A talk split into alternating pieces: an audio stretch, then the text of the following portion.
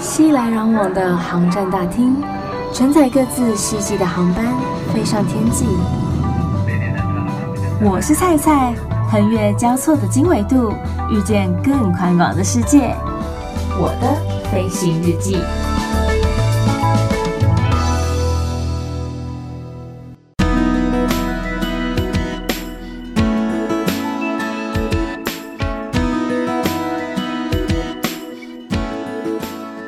Welcome board，欢迎收听我的飞行日记，我是空姐菜菜。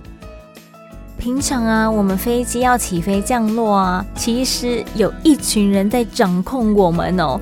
不然，你以为我们想起飞就起飞，想降落就降落吗？哪那么简单呢？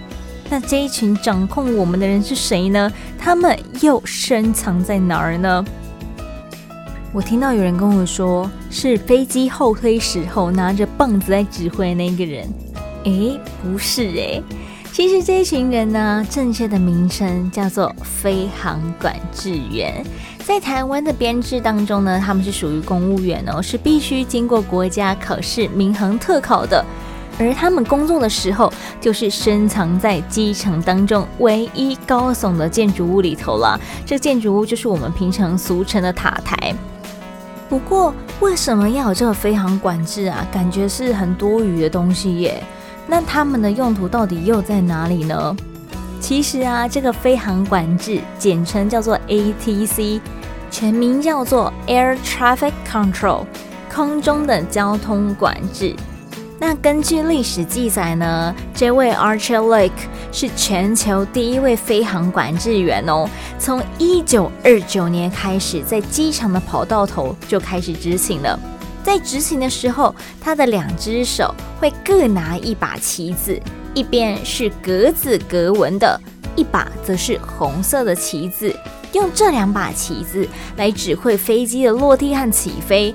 如果说是可以正常起飞和落地的情况之下，它就会挥动格子格纹那一面大旗。如果说哎不行哦，现在还有另外一架飞机要起飞的情况之下，它就会挥动它红色的旗子。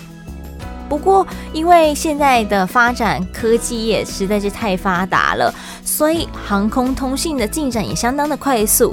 到了一九三二年的时候，大部分的飞机都已经有配备无线电了。一九三五年前，美国各地也陆续搭建了将近有二十座的无线电塔台，因此航管发展至今已经有九十年的历史了。说到这里，还是不知道到底它的重要性在哪里啊？蔡用数字来跟大家解说，可能会比较清楚哦。如果说用一位航管员管制二十架飞机，每一架飞机搭载两百五十人的情况来计算的情形，每一位旅客的保险理赔金额假设是一千万元，再加上一架飞机三十亿元的一个造价，大家数学到底好不好呢？这个时候就看得出来了。有人算出来了吗？航管员相当于掌握了三千一百亿的生命财产呢，所以是不是可以见得它的重要性有多么的强大啦？不过，它到底该怎么样掌控这些飞机呢？又该如何控管飞机的请假呢？它就只需要管控起飞和降落这么简单吗？其实，一架飞机的起飞跟降落真的需要仰赖非常多人的努力和帮忙了，不是真的说你以为你看到的机师、你看到的空服员、你看到的地勤，That's all 没了。其实背后真的有非常多辛苦的工作人员哦。今天菜要来跟大家介绍的就是负责空中交通秩序的。飞航管制员，其实呢，他们的责任范围从塔台、进场台、区域管制中心这三个最大的环节要来说起。这些飞航管制员是从何时开始他们的工作呢？从一架飞机要从停机坪后推滑行就开始保护这架飞机的安全，一直到它飞机起飞。而这些都是交由起飞机场的塔台来做负责。等到飞机起飞之后呢，就会交给机场的管制区。机场管制等飞机爬高至巡航空层之后，接下来就会换给负责航路安全的区域管制中心。一直飞，一直飞，平飞，等到接近目的地的时候，才会再将这架飞机的掌控权交由进场台。而进场台会将所有即将进场的飞机做一个排序的动作，等到能够把这架飞机带到对准跑道之后，进场台会再将飞机的控制权交回到塔台手中，塔台会来决定是否可以降落，以及降落在哪一个地方，然后进入到哪一个登机口。所以一架飞机的起飞，一直到它降落停妥。其实交由了塔台、进场台以及区域管制这三个最大的环节来互相交替交流以及交接。他们要随时注意这架飞机的状况，以防说可能因为气候的因素造成的失联，又或者说可能因为飞机实在是太多了，如果一个不小心，万一跟人家产生碰撞了怎么办？所以这些航管员无时无刻都必须非常的小心和谨慎。但是在他们执行他们的工作过程当中，他们该靠什么样的工具和仪器来协助他们有效地管理这一对飞机呢？这些飞航管制员呢、他们主要有三大基本工作工具哦，包含了雷达、无线电以及航管系统。这个航管系统叫做 Air Traffic Management System，所以简称叫做 ATMS。这三大工具对他们来讲非常的重要。雷达呢，就相当于航管员的眼睛了。航管员可以透过雷达，然后看见距离几百英里外的飞机。无线电就相当于航管员的嘴巴了。航管员可以利用无线电来发出指令，确保航管与飞行员沟通能够顺畅，能够顺利。所以有时候叫他们要再飞高一点，飞慢一点，请等一下。怎么样？什么之类的，都是靠无线电来跟飞行员沟通的。以雷达的应用实例来说好了，因为飞航管制员他们工作是在塔台里面嘛，塔台的位置比较高啊，所以有时候没有办法看到机场比较低的一些地方，或者说因为受到浓雾、季节、机场沾雾等等之类的影响，会没有办法看见航机的位置。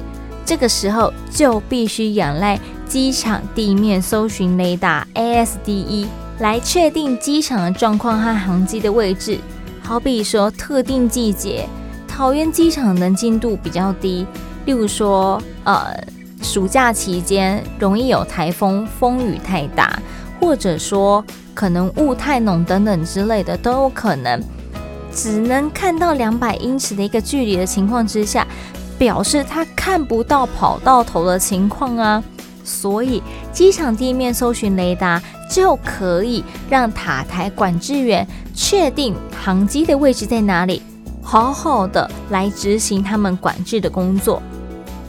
如果说在空中的时候，他们同样可以透过雷达的荧幕，飞航管制员就可以看到每一班的班机飞行的高度啦，然后以及他们地面的速度啦。还有他们的目的地、机型、出发点等等等等等的资讯，再加上航空公司在起飞以前呢，都会送交他们的飞航计划，也就是我们自己会称它是 flight plan。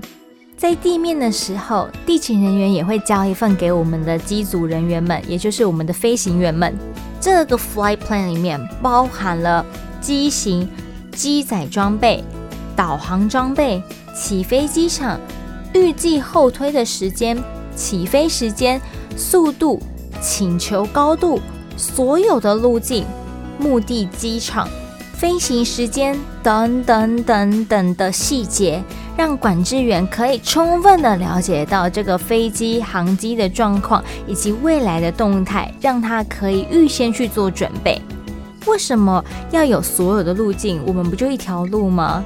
是因为以防有突发状况的时候，它还有其他的选择，或是说有时候可能突然间鸟急怎么办？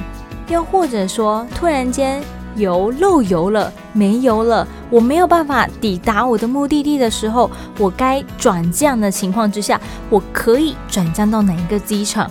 有太多的情况有可能会发生了，所以都要有一些 backup 来做预先处理。所以后来我进入航空业之后啊，我有觉得说这些航管员们真的是很值得令人家敬佩，因为他们需要非常谨慎、非常仔细，然后再加上他们的抗压性应该也要蛮强的，才有办法做得起、做得了这份工作。管制员他们在塔台工作，要负责来监控飞机飞行的一个状况。他们得在任何时候、每一分、每一秒 （every second） 都要来，以防飞机发生各种的碰撞。不管是说飞机跟飞机之间呢，又或者说飞机跟山、跟地形之间，也都是一样。他们就像是空中的红绿灯，就像是空中的警察一样，交通警察。他们只差没有哔哔在那边吹哨子而已哈，或是没有在那边指挥，用手在那边比来比去的。但是他们的工作内容就跟这个交警差不多意思，要为这个飞机提供安全、有秩序又快捷的一个服务。不过也就因为这样子，常常会有班机因而 delay Delay 已经变成是这个安全的附属品了。一定会有人被影响到，导致班机延迟。不可能说我两架飞机我都要确保它的安全，但是都有办法让它准时起飞，这太难了。一定会有一方有所牺牲啊。其实，我想这些飞航管制员最怕的，应该就是突发状况了。因为一旦发生突发状况，你的反应力要够强大，要有办法立刻应变。说我现在的处理方式是什么？最常、最常碰到的就是躲天气了。对他们来说，最大的敌人真的莫过于天气，因为有时候啊，可能为了闪躲一些云层，或是说闪躲一些气流，所以导致飞机偏离了它的航道，也导致说飞航管理员必须赶紧调度每一架飞机的高度，以避免飞机遭受到过大的晃动，可能会有一些损伤的情况发生。或是说，每一天呢，他们必须不断的依据各个机场容量的一个应变，来判断说是否应该采取流量的措施，让部分的班机在境外稍微待久一点，然后晚一点再进场，或是晚一点再离场。所以我们在登机门的时候，最常最常听到就是。各位贵宾，目前因为机场流量管制的因素，班机将延迟登机十五到二十分钟的时间，感谢您的耐心等候。我想说，听到这句话就一把火，想说又要等，或是说有时候啊，大家明明就都已经上飞机了，everybody 已经就绪，其实都已经在准备要起飞喽，可是还是在地面滑行，滑了老半天。桃园机场更是如此，因为航班太多。你就想说，到底是要滑到民国几年？滑到我都快要睡着了，到底要不要走啊？然后后来一问之下才发现说，可能是因为目的地那边他们有些状况发生或干嘛之类的，他们需要我们晚一点起飞。那你也只能这样。但是你真的是心里不断的干譙，想说到底要不要走啊？真的是很想要回家睡觉哎、然后客人也会不断的一直转头过来看你，讲说到底有没有要飞啊？他很饿，他想吃饭的。或是说，有些人，特别是老人家或是小朋友，就很喜欢在这个时间点站起来跟你讲说他要上厕所。但是这个时间就是随时都有可能会起飞，只要有人不是在自己座位上起飞或是降落，航空公司是会被罚钱，而且罚很重的。万一你又真的因而遭受到不测或是受伤了，请问到时候你是不是又要航空公司的人来赔偿你？我才不相信你会这么就是自己认栽，想说好吧，算了，是我自己要起来的，才没那么好康的代志嘞。大部分人都会觉得说，你就是应该要制止我，你怎么没有制止我？所以公司又会把错怪到你的头上，觉得说你怎么没有制止客人啊？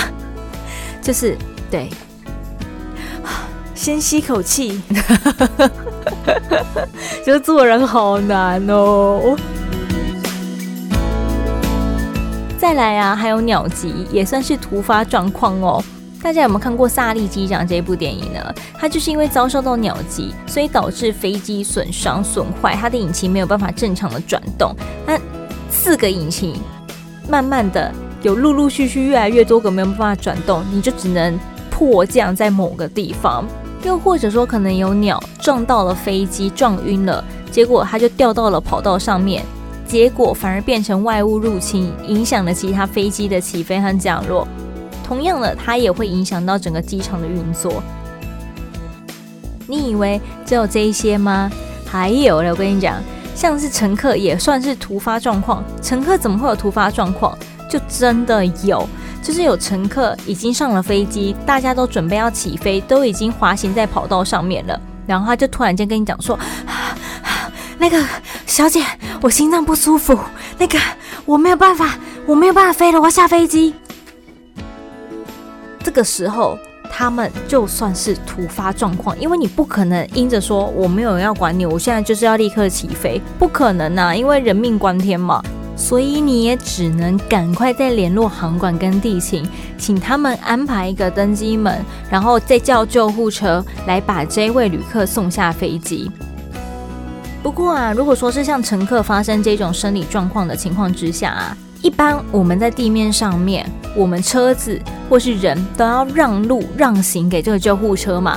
在天空上面亦是相同的哦，不管你今天是总统专机还是美国就是高层什么之类的，I don't care，反正只要有任何一架飞机，它的飞机上面有像是这样子一个乘客突发的生理紧急状况，任何其他的飞机都必须先让行给这架飞机。又或者说，可能像是救难的，也是同样的道理，就是其他飞机必须让它先飞行，因为人命关天，人命是很重要的，所以要先把人命放在最前面。还有一种状况是我刚刚突然间想到的突发状况，就是空演。如果说今天有空中演习，他们一定会提到通知，但是他们会包围住一块区域。但是这块区域很有可能会涵盖到机场运作，那也因为这样的状况，所以很有可能会造成某部分的班机没有办法准时的起飞。如果说真的你很 lucky 很好运的碰到了需要空中演习的日子的话呢，也请你稍微体谅一下，因为所有人也都在等待，也都在 waiting，也不是只有你。那你就在机场好好的晃一晃、逛逛免税品吧。有没有觉得说飞航管制员好像真的没有这么好当耶？他们要负责、要监控、要管理的事情好像有点多耶。所以很明显的，这份工作极需要极大的耐心和灵活反应能力，也是一个高度压力的一份工作。不过啊。它当然有它的好处在啊，好处就是呢，它可以不必将工作带回家中。我觉得这是一线工作人员的一个好处，不管是地勤人员也好，或是空服人员也好，也都是一样的。因为你下班就是下班了，不会像一般的上班族一样，可能下班之后，老板还会传讯息跟你讲说，哎，明天开会要记得带什么东西哦，或是说记得要做哪一份报告哦，什么之类的。就是至少你不会再受到长官们的骚扰，下班就是真的的下班，你可以 totally 完全拥有你自己想要怎么样的生活。很多人都会觉得说，好啦，那这份工作好像很难，算了算了，我不要考好了。就是为什么要搞得自己这么辛苦呢？但是其实也没有你想象中的这么难啦。因为有太多的人跟你抱持的是同样的一个概念，所以考试的人并不多。他只是考试有点难，训练其实并不难。你只要考进去了，诶，其实慢慢的按部就班，然后照着他们的训练过程来培训，其实非常的 OK 啦，没有你想象中的那么的艰苦，好不好？那考试之前呢，多准备一点英文，因为呃，你身为塔台的工作人员。你很常会需要听到各国的语音，不管是来自于英国、来自于美国、来自于日本等等的每一个国家讲英文的那个口音、口音都有淡薄不同哈。就连我们自己在讲台语的时候啊，北部、中部、南部都会有一点口音不港嘛。所以同样的啊，外国人也是啊，就是日本人、韩国人都有一些些许的差异，所以你要听懂他们的口音，我觉得很重要。然后听懂他们的用词，因为或许同一个东西，他们用的词就是不一样。